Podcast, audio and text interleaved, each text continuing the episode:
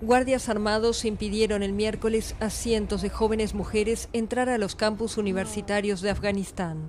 A lo largo de la capital se veían grupos de mujeres cerca de las universidades, cuyas puertas estaban cerradas y custodiadas por guardias.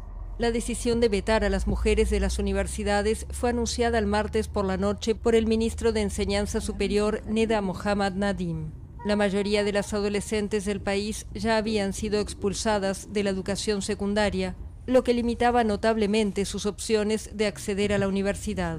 Pero el veto todavía no se había aplicado a la enseñanza superior y miles de mujeres pudieron presentarse hace menos de tres meses a los exámenes de entrada a la universidad.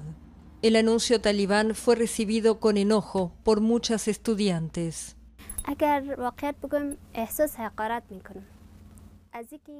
Para ser honesta, me siento humillada. Hace dos semanas queríamos ir a la colina de Wazir Akbar Khan a divertirnos. Había oído que los talibanes no permitían a las niñas ir a parques y lugares así, pero realmente no pensaba que los talibanes llegarían tan lejos como no permitirnos respirar el oxígeno que Dios ha hecho tanto para hombres como para mujeres. No se nos permite respirar ni siquiera eso.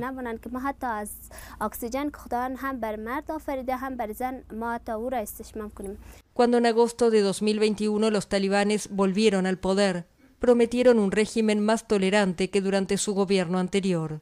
Pero desde entonces han multiplicado las restricciones contra las mujeres, apartándolas de la vida pública.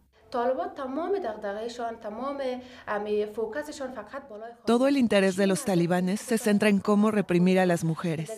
No quieren que las mujeres participen en el desarrollo del país y trabajen al lado de nuestros hermanos. Solo quieren que las mujeres se queden en casa y den a luz. Eso es todo. No quieren nada más para ellas.